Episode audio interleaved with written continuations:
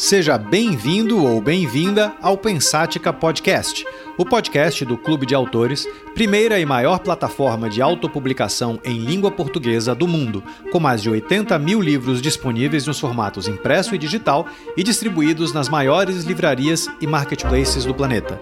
Meu nome é Ricardo Almeida, sou fundador e CEO do clube e deixo esse convite aberto para que você se junte a nós nessa jornada para desvendar o futuro do mercado editorial. Vamos então ao tema deste episódio, deixando antes apenas um agradecimento à Pulsante, produtora responsável pela edição deste podcast. A história, diz o ditado, é sempre contada pelo vencedor, ou por quem for mais capaz de investir para popularizar a versão que mais convenha aos seus interesses. Essa pode ser uma visão um pouco cínica ou, no mínimo, bastante cética, mas é fato que tudo o que conhecemos como passado não é mais que o que nos foi contado, quer por nossos próprios ancestrais ou por fontes oficiais do governo, de qualquer governo. E como diria George Orwell, o passado é a coisa mais imprevisível do mundo, não para de se transformar. Exemplos disso não faltam. Zumbi dos Palmares, um dos maiores símbolos da resistência negra, morta pelo governo colonial português em 1695, é um deles. Ninguém sabe exatamente qual a história real de Zumbi, mas muitos criaram ao sabor das suas conveniências e como reforços dos seus ideais. Há pelo menos três mitos totalmente diferentes sobre a história de Zumbi. Mitos que foram contados em escolas ou instituições oficiais em diferentes épocas como sendo a mais pura verdade. No primeiro, que prevaleceu até a segunda metade do século XIX, ele era o líder de uma comunidade, Palmares, que se dedicava à barbárie, à perversão e ao ódio e à destruição de uma sociedade plenamente funcional. Na primeira metade do século XX, ele se transformou em um idealista marxista, lutando pelos oprimidos e buscando uma sociedade igualitária. Finalmente, já a partir do século XX, ele é redefinido completamente como um herói das lutas pela liberdade de todos, negros, indígenas e até mesmo camponeses brancos empobrecidos. Uma única pessoa, três histórias absolutamente diferentes. Segundo o historiador Laurentino Gomes, Zumbi não foi nenhum desses três personagens. Ele representou, claro, a possibilidade de fuga e de uma vida melhor para os escravizados, do que as que eles levavam nos engenhos pernambucanos de então. Mas a comunidade que liderava também tinha os seus próprios escravos, as suas próprias agruras e realidades de uma dureza que superava e muito qualquer idealismo utópico. Da mesma forma que Zumbi, Tiradentes também teve a sua imagem cuidadosamente costurada e alterada de acordo com as conveniências dos diferentes governos que lideraram o Brasil colônia ou o Brasil independente. E mundo afora, os exemplos de personagens cujas histórias reais pouco têm a ver com as histórias oficiais são tantos que provavelmente nenhum de nós é sequer capaz de conhecer a verdadeira história da humanidade. Porque, perceba, cada um dos diferentes zumbis e tiradentes, etc., nos levaria a pintar quadros absolutamente diferentes das sociedades em suas épocas. Quadros que levariam a interpretações igualmente díspares e completamente distantes umas das outras. Quadros que, sob suas tantas camadas de tintas ideológicas, praticamente enterram o que realmente aconteciam à época. Há algum antídoto para isso? Para descobrirmos como era uma sociedade por trás das imagens idealizadas de seus mitos, de seus símbolos? Um dos maiores escritores da atualidade, o italiano Carlo Ginzburg, costuma buscar esse antídoto no que ele chama de microhistória, a história dos normalmente anônimos personagens convencionais de um determinado tempo, contada a partir de documentações de suas épocas. Ao invés de falar sobre reis e rainhas e generais, por exemplo, que são sempre enaltecidos ou endemoniados, ele disseca a vida de camponeses que viveram, por exemplo, nos tempos difíceis da peste bubônica. São grandes histórias sobre o que o mundo costuma considerar, erroneamente, pequenas pessoas, mas que, por isso mesmo, conseguem pintar quadros muito mais realistas e puros sobre as dificuldades de um determinado tempo e de um determinado lugar. Temos muitas micro-histórias publicadas aqui no Clube de Autores, e o episódio de hoje falará justamente com a autora de uma delas. Entra em cena Cleomara Reis, autora de Africanidades, uma narrativa cultural do Centro Paulistano, um livro-reportagem sobre a cultura africana e o seu impacto na rotina do bairro da República, localizado, para quem não conhece, no centro da cidade de São Paulo, por meio da história eletrizante de personagens africanos e brasileiros. Eu não vou falar mais sobre o livro porque vamos é, entrar em detalhes sobre eles com a própria autora. Cleomara, seja muito bem-vinda. Oi, Ricardo, tudo bem? É, fico lisonjeada de estar aqui e, e poder contar é, um pouco sobre é, a narrativa é, africana aqui em São Paulo. É, o recorte é São Paulo, mas muito do livro fala sobre é, o quanto né, que a cultura africana ela impacta no Brasil. É, inclusive, eu nem gosto falar cultura africana, porque são várias culturas né, advindas aí de, de muitos países, Angola, Guiné-Bissau, é, e a ideia é que a gente aqui é, discorra um pouco sobre isso mesmo, é, falar dessas, dessas micro-histórias que vêm de, de pessoas que não são reis e rainhas, mas que têm como ancestrais reis e rainhas, né?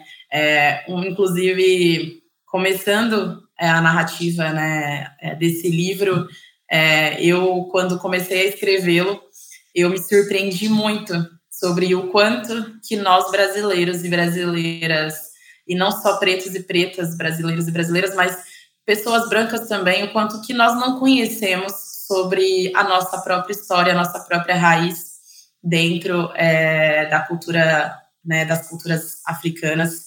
Inclusive, é, o, o, meu livro, cada capítulo, ele, ele, tem uma frase, né? Ele começa com uma frase e a frase do primeiro capítulo, ela fala sobre um provérbio, um, um provérbio africano que diz é, até que leo, os leões tenham seus próprios historiadores, as histórias de caçadas continuaria, continuarão glorificando o caçador.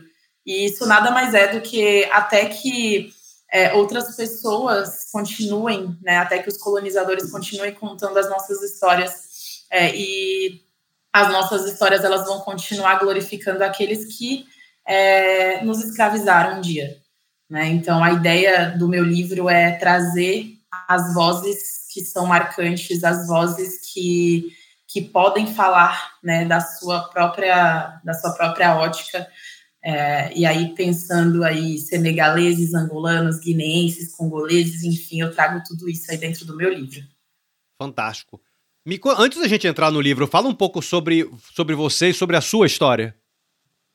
Bom, eu sou. Eu nasci aqui em São Paulo, mas aí com um ano de idade, é, minha família é maranhense, né? Com um ano de idade, a minha mãe me levou para o Maranhão e aí eu cresci no Maranhão entre o um ano de idade até os 10, voltei com 11 anos.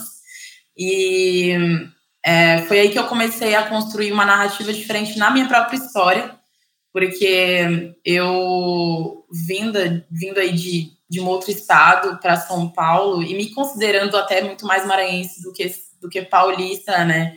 É, eu comecei a perceber muitas diferenças, né, de, de cultura, muitos choques culturais entre esses dois estados. E aí, dentro disso, é, vem o meu sonho de querer ser jornalista. E eu sempre quis ser, é, sempre quis ser a mulher que segurava o microfone na televisão. Mas aí, com o tempo, é, estudando, terminando o ensino médio, é, estudando para conseguir uma bolsa na faculdade, entrando né, para a faculdade, eu descobri que a minha aptidão maior não era para falar na televisão, na verdade era para escrever e escrever histórias. E como uma mulher preta, é, de pele clara, eu ainda tinha muitas questões que eu não sabia sobre minha própria história preta, né? Sobre a minha própria ancestralidade. E aí, na faculdade, eu vi uma diferença racial muito grande. É, eram 100 alunos dentro de uma sala de aula é, para cada, assim, para 10, 15 pessoas negras no máximo. E aí, quando eu falava sobre o que eu iria é, falar no meu TCC, eu sempre falava, eu quero falar sobre o quanto nós somos grandes. E aí começa a minha história dentro do livro, começa a minha história como jornalista, como escritora, é, e o meu grande sonho que era publicar esse livro, né? Então eu tenho essa história de, de vir de, de raízes né, de uma cidade pequena lá no, do Maranhão para cá, é, tentando aí conseguir é, ser jornalista e graças a Deus eu consegui, graças à minha luta eu consegui me formar. É, hoje eu sou formada, pós-graduada. É, recentemente eu abri o meu próprio CNPJ, eu tenho uma agência de marketing e a ideia é continuar, né? Continuar aí contando histórias não só no meu trabalho na agência, mas no meu trabalho como escritor e como jornalista, contar histórias de pessoas, né, e dar voz, dar voz e dar lugar aí para pessoas falarem em suas, suas, próprias óticas narrativas. Basicamente, essa é a minha história. E, e, e em que momento que surgiu a ideia de escrever Africanidades? Bom, é, eu sempre estudei e frequentei muito o centro de São Paulo. E aí vamos lá, para quem conhece São Paulo e conhece o centro de São Paulo, gente, é uma efervescência cultural enorme. E ali na República, é, você tá andando ali no, na Barão de Tapetininga, cara, é, são várias barracas com tecidos africanos, e angolano, e guineense, e congolês, e cada um falando ali na sua língua, e também falando português, e, e falando várias outras línguas. E aí também não tem só eles, né? Tem, ali tem raízes também italianas. É, tem ali perto tem o bairro da, da Liberdade, né? E no bairro da Liberdade a gente tem muito ali é, a, a cultura japonesa. E é, pensando nessa questão de dar luz ao, ao que somos, eu lembro que numa conversa com a, algumas pessoas pretas da minha própria sala da faculdade, é, na época eu percebi que todo mundo queria falar sobre racismo, sabe? E eu falei, cara, a gente fala sobre o racismo o tempo todo e isso é muito importante para mostrar para o mundo, para as pessoas, o quanto o racismo é crime. Só que dessa vez eu quero falar sobre quanto nós somos luz, nós somos cultura. E um dia, ali, andando na Barão de Tapetininga, eu trabalhava lá, é, eu comecei a observar a, a cultura africana, é, as variadas né, culturas africanas ali, e eu falei, e se eu falar sobre a aculturação, né, essa, essa, essa aculturação que o Brasil tem com a, com a África, pensando no impacto que ela teve aqui no bairro da República, porque eu fui percebendo quanto cada vez mais os anos iam passando e mais pessoas é, vindas de vários países africanos vinham chegando e impactavam aquele lugar. Eu me, me recordo que uma sexta-feira à noite eu estava ali andando pelo bar, ali pela Barão mesmo de Tapetininga, e estava acontecendo aqui ali um rolezinho é, cultural que tinha música, dança e tinham várias músicas ali de vários países. E aquilo ali, nossa, me deu um, um quentinho no coração, sabe? Uma coisa de eu me sinto representada e eu falei, cara, eu preciso falar sobre isso.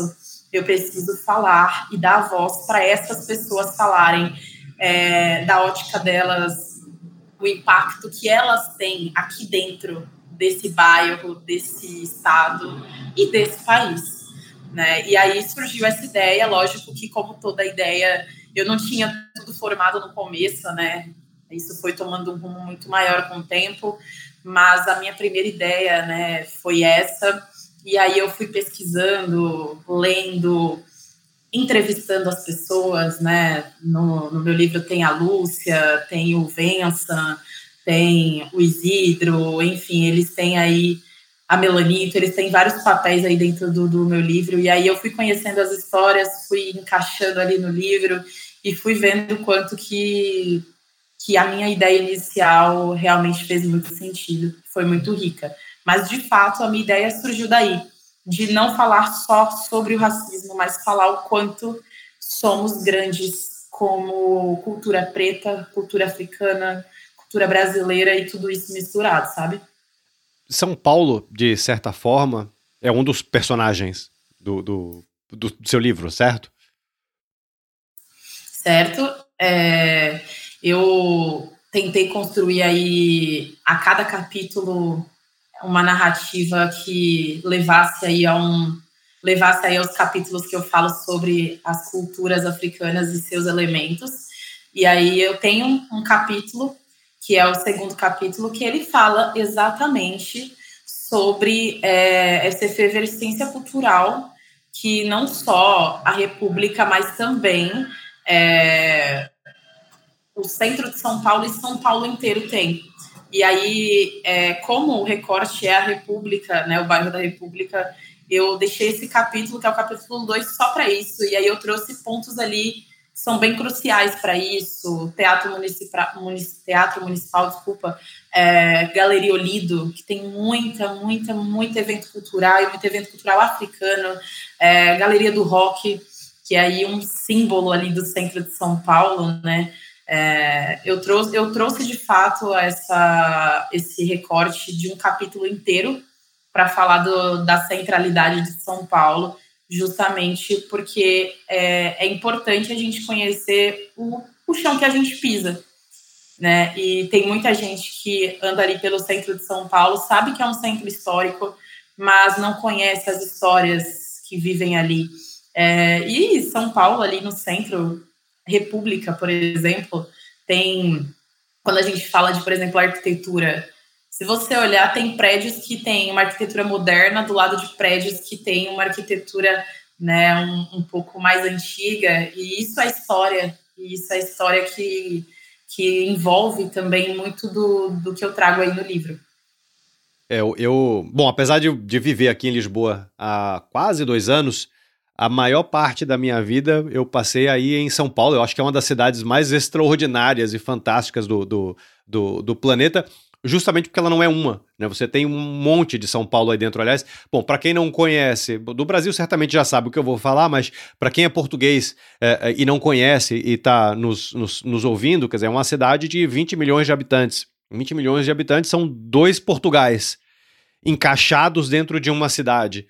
Então há um caos é, é, que, que define São Paulo, mas é um caos absolutamente e sabe-se lá como sinfônico. Aquilo dali funciona é, no seu próprio ritmo, no seu, com seu próprio rebolado, é, é, mas é, enfim, funciona e, e, e, é isso, é um caos, é uma bagunça, mas é uma bagunça de certa maneira encantadora, né?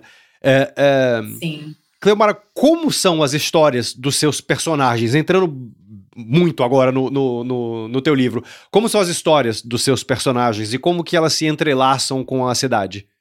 Bom, é, aqui no pensando aqui nessa divisão de capítulos, eu o meu primeiro capítulo ele fala de fato sobre as africanidades em evidência. E para falar um pouco é, dessa ótica das africanidades em evidência, eu trouxe o Vensan, o Vensan Yala, ele é natural de Guiné-Bissau, ele tem uma página no Instagram que tem uma visibilidade, inclusive recentemente ele foi verificado pelo Instagram como uma pessoa pública. É, o nome dessa página se chama Visto África.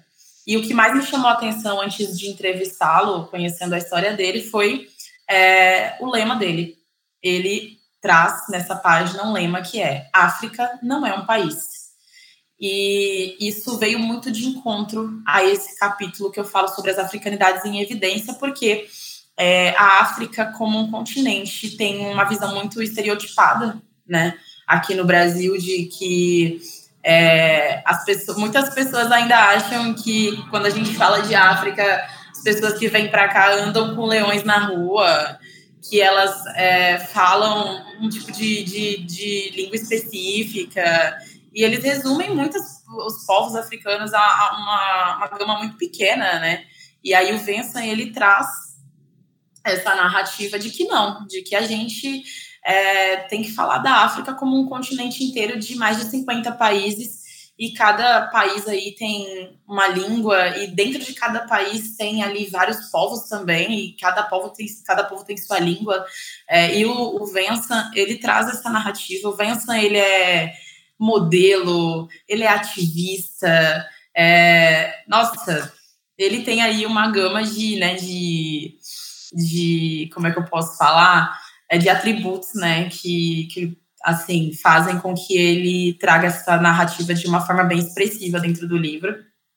Depois, eu trago a história da Lúcia. E a Lúcia, ela, eu, conhe, eu a conheci é, num festival de cinema e arte e literatura africana é, do coletivo Raízes. Ela faz parte desse coletivo aqui em São Paulo. E esse festival, ele aconteceu aqui na Câmara Municipal de São Paulo. Poucas pessoas sabem que existe né, esses festivais, mas existem e eles acontecem, eles são abertos ao público. E dentre essas pesquisas eu, eu soube, fui ver esse, esse festival e foi incrível, assim. É, e eu conheci a Lúcia. E a Lúcia, ela é angolana, ela é, se eu, se eu não me engano, agora se não me foge a memória na época, quando eu a entrevistei, ela estava na área de enfermagem, mas ela também é uma ativista muito grande dentro né, da cultura dela aqui dentro de São Paulo, tanto que ela faz parte do coletivo Raízes, recentemente acompanhando a, a nas redes sociais, eles já inclusive lançaram um livro também sobre sobre essas histórias, essas raízes né, africanas e ela traz essa narrativa também do é, o, a África não é um país e tirar um pouco desse estereótipo, né? Ela traz essa, essa narrativa angolana, né, do, da ótica angolana, do quanto que, que a gente pode fazer uma fusão cultural sem estereótipos, sabe? E aí vem os capítulos um pouco mais específicos, né? Cada capítulo depois disso é, vem trazendo aí elementos eu, particularmente, no livro trouxe é, os tecidos, né, a tecelagem africana, a dança africana e as danças africanas, e é, eu também falei sobre a culinária e o quanto que tudo isso tem aqui, né, de, de ponto de partida aqui no Brasil, em São Paulo. E aí eu venho trazendo histórias de várias pessoas. É, uma das pessoas que me ajudou também na narrativa do livro foi o Isidro, Isidro Saneni. Ele é artista plástico, ator, é, ele é ativista, ele é professor e ele trouxe essa narrativa sobre a diáspora. É, Para quem ainda não, não tem esse, esse, conhecimento, a gente teve uma diáspora lá atrás, que foi aquela diáspora forçada, né? A diáspora da escravidão, em que muitos africanos foram né, forçadamente trazidos para cá, no Brasil, para o Brasil, para serem escravizados, né? E hoje a gente tem uma nova diáspora, e eu falo sobre essa nova diáspora com Isidro dentro do livro, que é a diáspora em que ninguém mais está sendo forçado a vir, que os africanos, né, advindos aí desses mais de 50 países, estão vindo aqui para o Brasil é, de uma forma espontânea e estão aculturando ainda mais e trazendo ainda mais conhecimento é, sobre essa história que é muito importante ser contada, porque muito mais do que um capítulo num livro de história que a gente estuda aqui no Brasil, é, tem outras narrativas e outras óticas né, dessa história. Então, ele traz essa narrativa da nova diáspora e é, inclusive, muito importante. E posso dizer que a contribuição dele, da história dele para o livro, assim, incrível demais. É, e aí venho trazendo também é, não só história de africanos, mas eu trouxe o autor Levino Ponciano. Ele é um, um autor brasileiro, mas que fala sobre a história dos bairros de São Paulo. E acredito que a contribuição dele para o livro foi importantíssima, porque ele é um, uma pessoa muito letrada, assim, muito é, cheio de conhecimento para trazer. Ele, inclusive, fala dessa efervescência da, do bairro ali da República no, nos anos 70, em que ele trabalhava no Estadão, em que ele trabalhou em vários veículos e também foi muito. É, ele contribuiu de uma forma muito rica para o livro. E depois disso vem os capítulos mais específicos, e aí eu trago o Sheik no capítulo sobre imagem. É, ele fala aí dos vários tecidos africanos. Hoje, é, o Sheik ele tem uma loja ali na República, que é a Coração da África. É, ele tem essa loja que traz aí tecidos de vários países e várias vestimentas aí que são muito importantes. E cada tecido ali tem um, um símbolo, né? E eu trago a importância desses símbolos com a narrativa do Sheik. Trago também Melanito. Melanito é dona de um restaurante muito conhecido em São Paulo, que é o Bius. Inclusive, quem ainda não, não conheceu a culinária africana vinda de vários países, eu recomendo demais. Lá no, no meu Instagram, eu tenho lá todos eles, todos os Instagram deles para vocês terem acesso à história de cada um. E a Melanita, ela traz essa história. Ela é de Camarões, né? Ela foi bancária lá em Camarões e quando ela veio para o Brasil, ela quis trazer a culinária do país dela. Só que com o tempo, é, com, na nossa entrevista, ela me contou que ela vendo ali, né, várias pessoas de vários países, ela veio trazendo a culinária dos outros países, Angola, é, Guiné, e uma parte muito importante da, da história da Melanito, que eu, assim, me encantou muito, foi que ela falou que quando ela chegou aqui no Brasil, ela fez questão de ir no Pará, porque ela se encantou muito pela culinária do Pará. E aí, a partir da culinária do Pará, ela foi percebendo o quanto que o Brasil tinha de, é, de ligação né, com a culinária africana do, dos vários países que ela estava ali montando os pratos.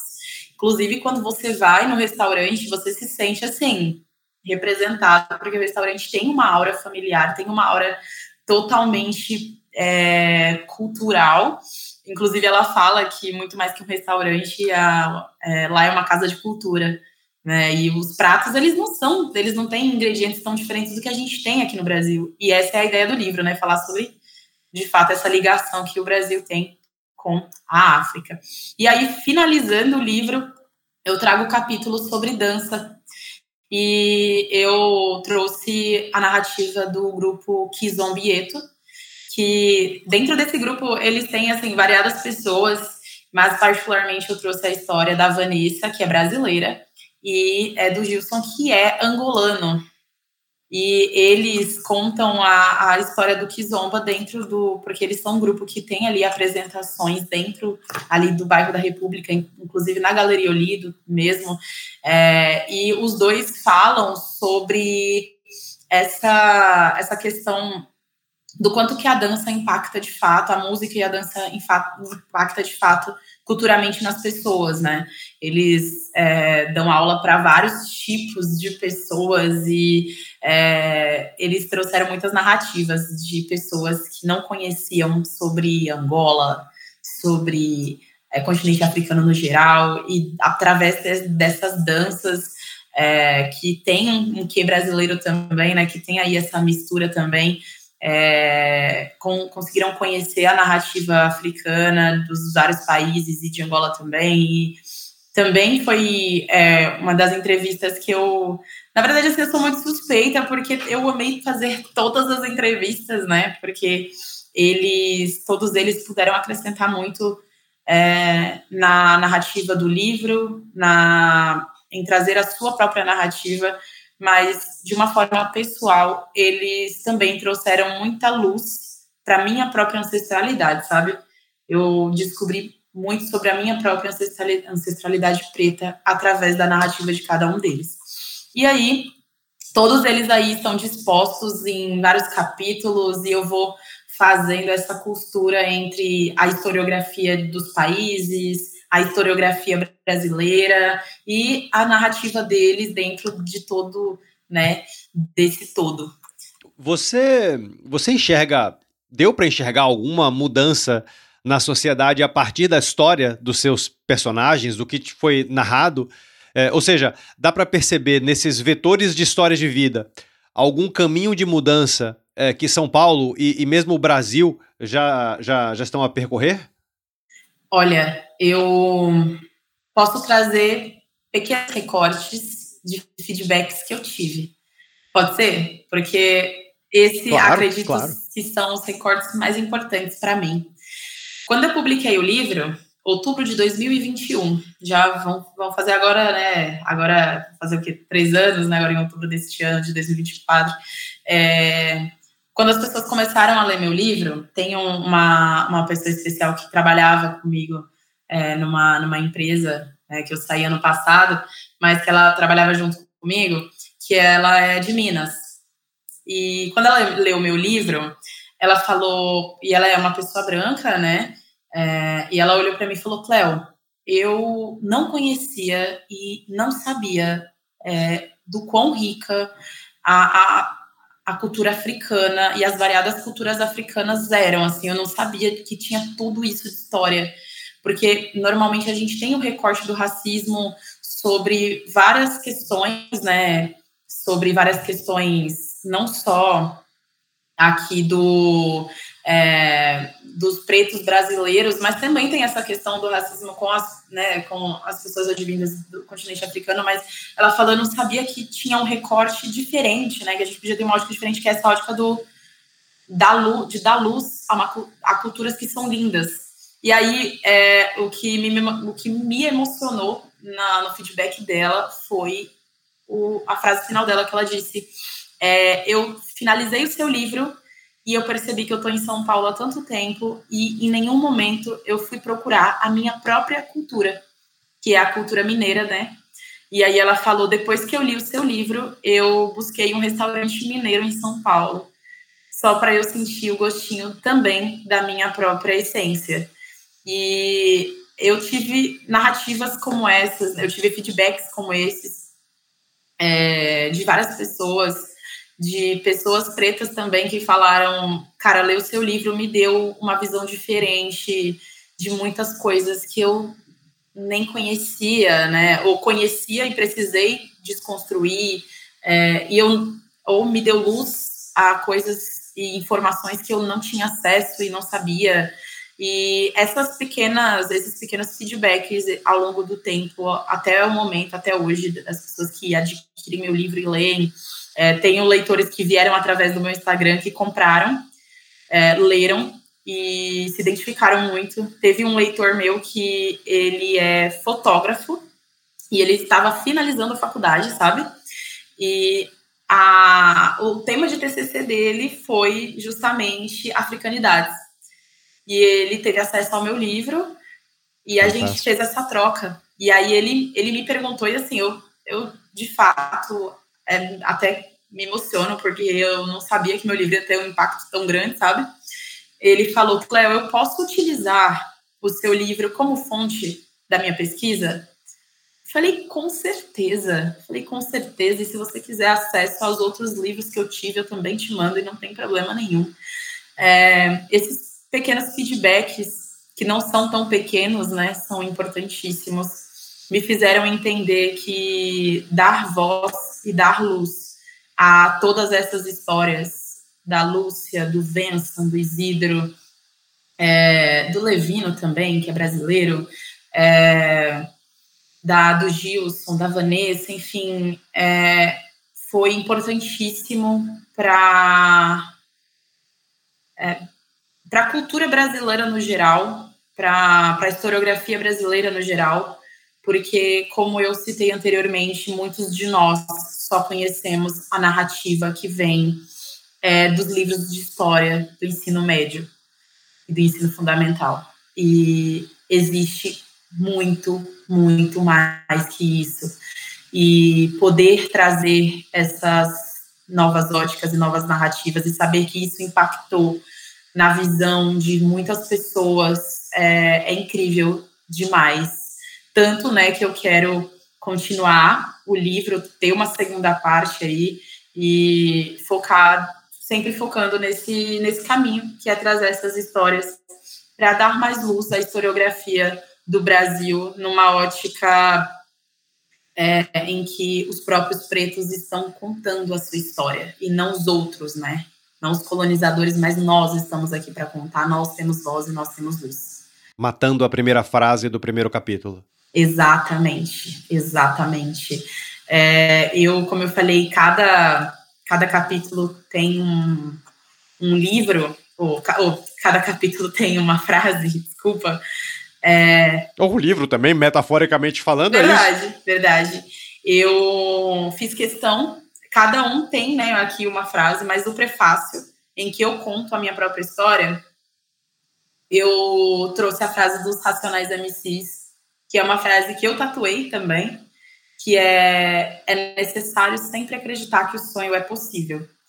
É, essa frase, ela fez a abertura desse livro para que todas as pessoas que leiam ele, elas entendam que é importante acreditar em si mesmo, é importante acreditar na sua narrativa, é importante acreditar no seu sonho.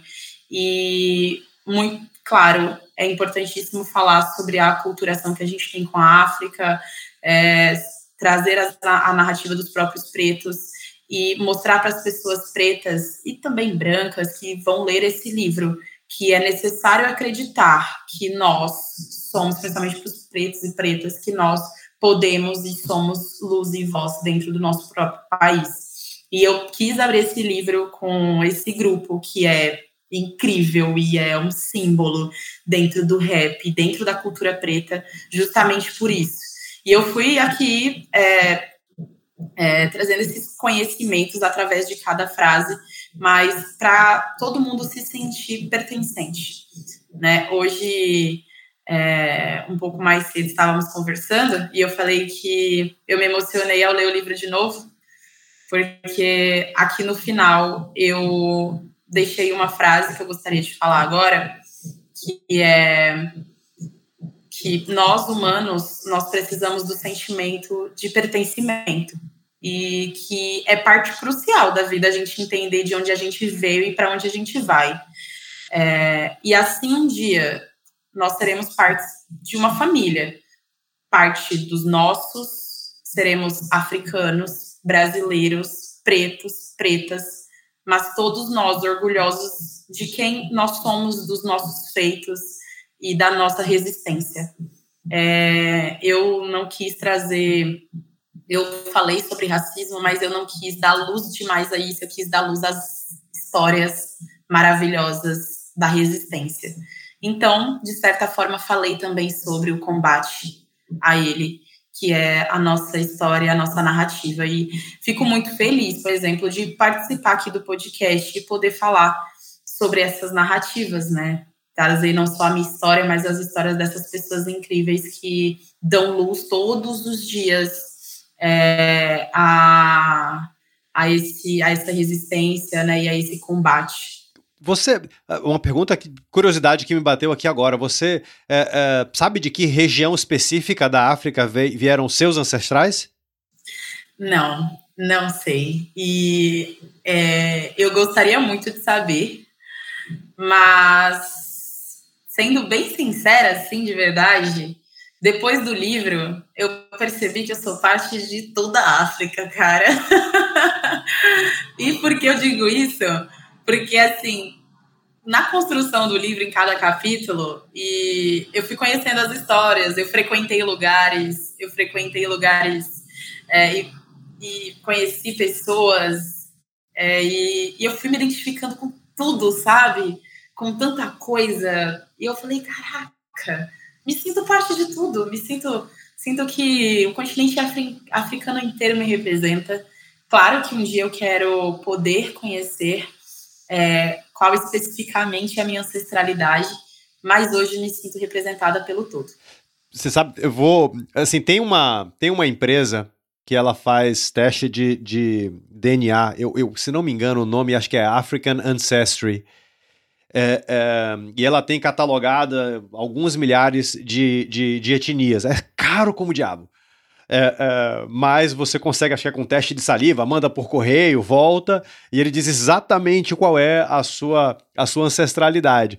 É, só que é, é, essa é a parte, digamos, científica ou genética da nossa ancestralidade. Só que você comentou um ponto que é muito realidade no Brasil é, é, um dos efeitos é, é, da, da, do, do, de todo o tempo da escravidão é, foi que acabou se misturando etnias diferentes nos mesmos lugares. Então, etnias que sequer sabiam da existência de outras etnias, porque elas estavam milhares de, de, de, de quilômetros de, de, de, distância, passaram a conviver e a fazer uma fusão. Né? É, é, então, a africanidade brasileira ela é quase que por natureza, é, é, ela acabou virando, acabou se transformando em uma é, africanidade diferente das que existem na África. Não, não sei se eu me fiz é, é, é, é, claro, mas a, a, a, a, realidade brasileira ela é uma realidade muito mais fusion, digamos assim. Né? Sim, é... é... Pode falar, desculpa. Não, não, pode, pode, pode falar. Não, é, você não está errado. É... Por isso que eu também trouxe um capítulo que fala só sobre a aculturação, que é esse ponto do quanto somos miscigenados, né? O quanto tivemos misturas de diversos, diversas culturas, diversos países. É, tem um, uma filosofia né, originária dos povos africanos de, de língua bantu que, que fala um mutu. Não sei se você já ouviu falar. É, o significado é eu sou porque nós somos. E ela traz exatamente, ela compreende exatamente essa comunidade, essa família que é, é toda, toda, tudo isso, né? E a gente tem transfigurações étnicas aqui no, no Brasil que elas transmitem tudo aquilo que somos hoje. Então, a, a feijoada de sábado e de quarta-feira, sabe? É, os, os rolês é, pretos que nós temos aqui em São Paulo, né? As diversas, diversas blacks aí que nós temos, trazem isso. É, então, assim, hoje nós somos histórias misturadas, né? Que ao mesmo tempo, por mais que tenham vindo aí de vários, né, de vários países e aqui dentro do Brasil, pensando também, né, no que nós, nós tínhamos no, nos, nos indígenas, né, é, somos todos agora um povo só, mas com vários, né, com vários pontos aí. Por isso que eu digo que a, eu me sinto representada aí por tudo, por tanto, né? Que é tanta coisa e ao mesmo tempo somos um só, porque somos o Brasil. E o Brasil ele traz essa essência africana, indígena, é, e também traz né, a, a, essência portuguesa, né, porque veio essa essência da colonização também. Então vieram, e não só isso, né, a gente sabe que na, na na época que nós tivemos aí trocas né, entre, entre vários, várias regiões do mundo. É, tivemos também aqui italianos, holandeses, enfim, é, somos mistura de tudo, né? O Brasil tem o jeitinho brasileiro. é, é, totalmente. Câmara, a biografia de pessoas é, é, famosas, digamos assim, é, costuma ter como facilitador o excesso de documentação deixada sobre eles. A biografia de pessoas menos conhecidas, é, por outro lado, ela depende muito mais de uma é, é construção poética a partir ou de relatos, quando você entrevista as pessoas, é, é, ou de documentos que carregam fatos e dados, mas que são fatos e dados mais esparsos. Como foi é, que você contornou essas, essas, essas dificuldades né, de, de é, é, usar algum tipo de âncora à realidade, a fatos e a dados, né? A partir das, dos, dos, relatos das pessoas e, enfim, das histórias. É fazer esse entrelaçamento do, dos dados com histórias não foi fácil.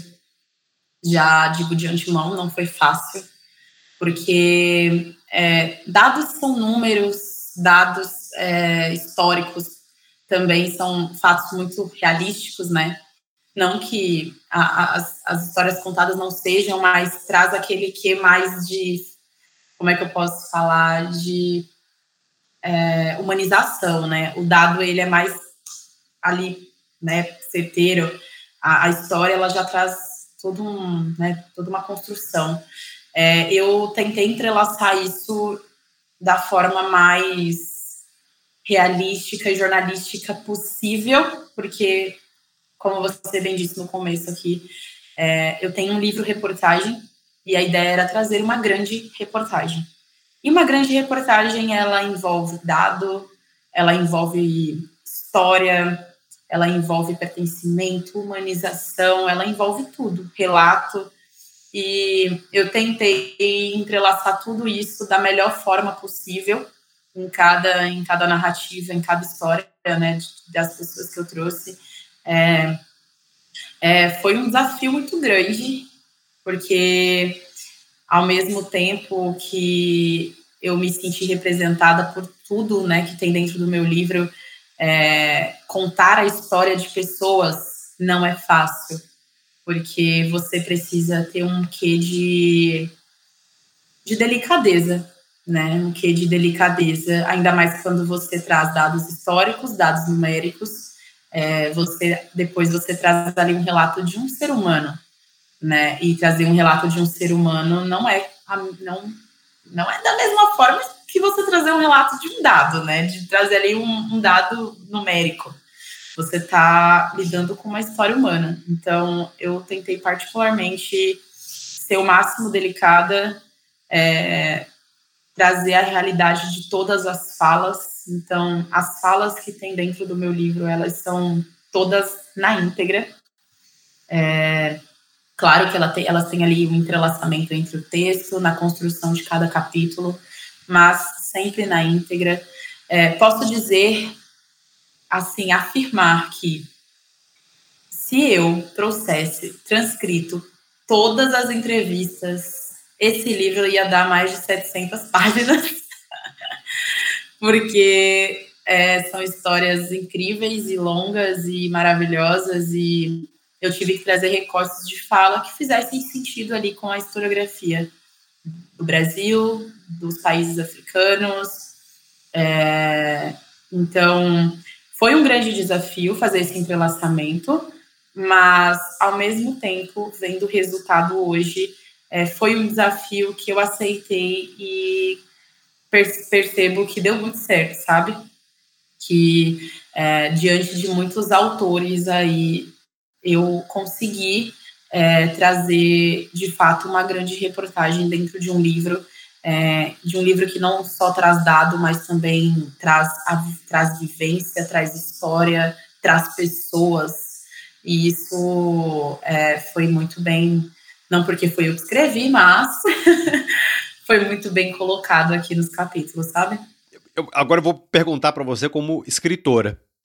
É, é, quais as principais dificuldades que você teve. E assim, a, a pergunta ela tem a ver com um trabalho sobre é, é, é, ou sobre esse tipo de, de, de documentação ou de, de, de, de livro-reportagem. É, é naturalmente mais fácil, embora não seja exatamente fácil, conseguir apoio, dinheiro e mesmo público é, para livros sobre personagens conhecidos como Zumbi, Tiradentes, Lampião e tantos outros que, que, que, que enfim, que já são conhecidos, né?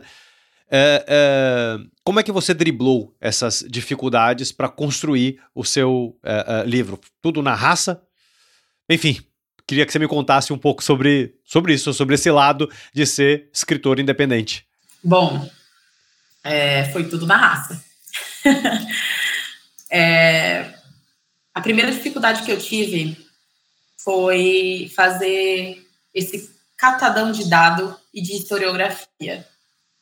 É, no começo, nas minhas primeiras pesquisas, eu percebi o quanto, o quanto, sou jornalista, estou falando aqui do meu próprio lugar, é, o quanto a, o jornalismo brasileiro ele tem de déficit em relação a esses tipos de histórias. Foi bem complicado achar notícias, achar é, livros brasileiros mesmo que falassem de uma forma autêntica sobre o assunto, sabe? E aí começou a minha jornada de pesquisa. E foi na raça, porque como eu falei, por exemplo, eu fui no festival, né, de, no festival de cinema, arte, literatura, é, lá na Câmara Municipal. É, eu fui e de lá eu já trouxe algumas histórias, trouxe anotações, e foi assim, a minha pesquisa ela foi no dia a dia. Foi sair do meu trabalho 5 horas da tarde, ficar andando pela República, tirar fotos e conhecer histórias e dentre cada história, por exemplo, Vençam, por exemplo, foi uma pessoa que me trouxe muitos livros, muitos africanistas, né, que a gente chama de africanistas, escritores africanos. Ele me trouxe muitos nomes, é, e aí Isidro também me trouxe aí muitos nomes, e eu fui vasculhando. E aí um material que assim foi incrível para mim, um material da Unesco, composto por oito livros, oito, sete livros, cada livro de mil páginas, que trazem narrativas africanistas reais, autênticas, e esse, essa foi uma pesquisa muito vasta, mas eu demorei muito para achar esse material. É, hoje, você pesquisando, você vai, você tem que ir pesquisando e vendo ali. Eu, assim, essa pesquisa eu fiz em 2021, né? Na verdade, 2020 para 2021.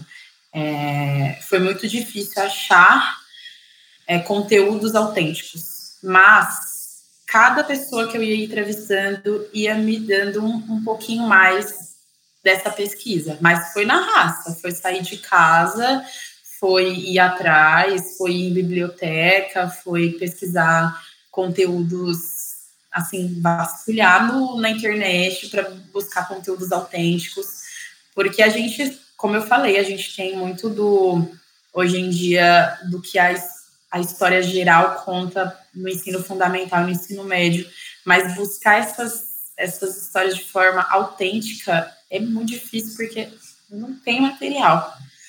E é, o material foi é, esses, é, esses pequenos, pequenos não, grandes catadores que eu fui fazendo de dados, disso, daquilo. Por exemplo, eu, eu trouxe dados do IBGE é, para o meu livro, falando aqui sobre a população de São Paulo e sobre é, as questões mesmo, né, de, da vinda de, de africanos de vários países para cá, porque o IBGE tem isso, né, bem, bem colocado. Mas esses dados ainda não estavam tão atualizados assim, sabe? Então, foi bem complicado chegar ali na autenticidade de cada dado. É, esse foi um dos grandes desafios para mim como escritora, ainda mais escritora de um livro-reportagem focado né, na cultura africana predominante aqui em São Paulo. De resto, é, a parte de ser uma escritora independente e não ter esse apoio, como você falou, foi bem complicado, porque é, eu percebi o quanto, o quanto é complicado você publicar um livro no Brasil.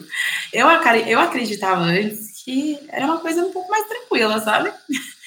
Mas quando eu fui publicar que o livro estava 100%, sem mais nenhuma alteração, e fui publicar, eu encontrei essa dificuldade.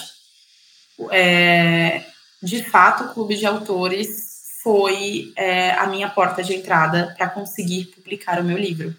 E não só no site de vocês, né, mas também na Apple, na Amazon, na Livraria Cultura, é, nesses outros, né, nesses, nessas outras plataformas e disseminar o meu livro em outros, né, em outros lugares. Mas, assim, a burocracia de fazer isso de forma independente, né, é, foi muito complicada. Foi tudo na raça, um dia de cada vez, ficando madrugadas e madrugadas aí, fazendo diversos, né, passos e passos para conseguir. Mas foi um desafio muito grande. Ser um, um, uma escritora e uma escritora independente é, no Brasil é um desafio muito grande todos os dias, né? Você, quando você vai publicar o seu livro, você tem aí vários obstáculos. É, fico feliz e até agradeço pelo Clube de Autores, porque vocês me tiraram muitos obstáculos da frente, é, tendo essa, né, esse cuidado de ajudar aí autores independentes. Eu, eu, vou te dizer que é, é, uma dificuldade que não é no Brasil, não, é no mundo todo. É, é o mundo todo tem os mesmos, os mesmos sofrimentos. É, é, eu queria te pedir uma, duas coisas, na verdade. Uma, alguma dica que você possa deixar para outros autores e uma recomendação de livro. Eu já vou deixando a recomendação, o pedido de recomendação de livro ou de autor ou autora. É, é, na esteira da primeira pergunta, porque sempre é o que a gente trava, né? Fica pensando, putz, quem é que eu vou recomendar agora? Mas enfim, é uma, uma, uma, uma dica e uma recomendação. Olha, primeiro ponto, estou até aqui pensando sobre quais né, autores que eu posso ah, conseguir aqui indicar né, para as pessoas lerem. É, porque tem muitas leituras que são, assim, bem historiográficas mesmo, né? Mas, primeira, primeira pergunta que você me fez, dicas para autores que estão escrevendo livro, ou também já publicaram, e às vezes entendo porque são dois pontos diferentes, mas ao mesmo tempo a gente tem as mesmas questões, né? É, a primeira frase do Racionais que eu trouxe é necessário sempre acreditar que o sonho é possível. É, independentemente dos obstáculos que você tenha é, nessa escrita, né, na, ali na publicação e pós-publicação, não desista. É, se você é, acredita que o seu livro ele tem que ser conhecido pelas pessoas, e aí não importa o tema, não importa a abordagem, mas você acredita que o que você escreve vai impactar e as pessoas precisam ler, mostre para o mundo que eles precisam saber. É, e não desista, vá atrás, na raça. Nem todo dia é, é fácil, mas nos dias que não forem que não forem fáceis, respira um pouco, dá um passinho para trás é, e no outro dia continua. Um pouquinho de cada vez, você com certeza vai conseguir chegar ali dentro do seu objetivo, né? É, eu gostaria aqui sobre a segunda parte, porque, gente, é muito complicado a gente indicar autor, cara, porque, sendo bem sincera, eu, como eu falei, eu trouxe aqui muitos africanistas dentro do, do, do meu livro, mas é, posso fazer duas indicações? Pode fazer quantas você quiser. Beleza. É, tem um historiador congolês. Eu não, gente, para quem eu vi, não me julgue, mas é porque eu não sei pronunciar. Mas o nome é Elikia é, M, M Moko, Moko, tá vendo? Não consigo pronunciar. M Bocolo, eu não sei pronunciar mesmo. Mas eu acredito que isso aqui vai estar na descrição e depois eu passo aqui para o Ricardo e coloca. Mas ele fala sobre a história africana é, no geral, e eu acredito que muitos precisam conhecer essa história da África, do, do continente. É, e aí, depois eu passo aqui para você, tá? Para você colocar na descrição. E pensando sobre, sobre a nossa história preta no Brasil, eu indico, assim, uma autora brasileira que acredito que muito, muitos de vocês já já devem conhecer, é claro, e já devem ter visto aí muitos títulos, inclusive, que é a Djamila Ribeiro. É, ela é uma autora, assim, ela é uma escritora maravilhosa, uma ativista brasileira, uma filósofa acadêmica incrível, e muitos dos livros dela falam sobre essa própria descoberta preta, sobre você saber da sua própria história, sobre você saber sobre muitos pontos, é, e que levam também esses caminhos, né, da, da África e tal, e é uma escritora que, se você ainda não leu, eu indico, os livros dela são incríveis, então Jamila Ribeiro é com certeza uma das leituras, assim, maravilhosas que eu indico. E essa outra que eu falei do, do historiador congolês, eu vou pessimamente, peço até desculpas, pronunciei totalmente. Soletra o, soletra o sobrenome que eu fiquei curioso aqui. É M, aí tem aqui, eu esqueci o nome, é apóstrofe, apóstrofe. isso, é B-O-K-O-L-O. Bocolô. Isso, exatamente. Tá. E aí é, ele tem várias, várias teses e fala sobre a historiografia aqui é, africana de, de formas incríveis. Tem entrevistas com ele, enfim, eu acredito que ele possa acrescentar muito. Lá no meu livro tem muito né, desses escritores, desses historiadores, mas nesse primeiro momento aqui é, eu indico essas duas pessoas, né, Jamila e indico também esse historiador, para quem quer saber também um pouco mais sobre a historiografia africana. Perfeito. Cleomara, muito obrigado pela sua participação. É, é, a primeira vez que a gente aborda esse tema aqui no Pensat, que eu espero que a gente fale muito mais é, é, sobre ele no, no, no, futuro. E te desejo toda a sorte do mundo é, para o seu livro, para o seu próximo livro e para sua, para todos os seus próximos livros é, e para sua carreira é, de escritora. Muito obrigada, eu que agradeço aqui pela, pela oportunidade de poder falar. E a você, ouvinte, obrigado pela audiência também e até o próximo episódio.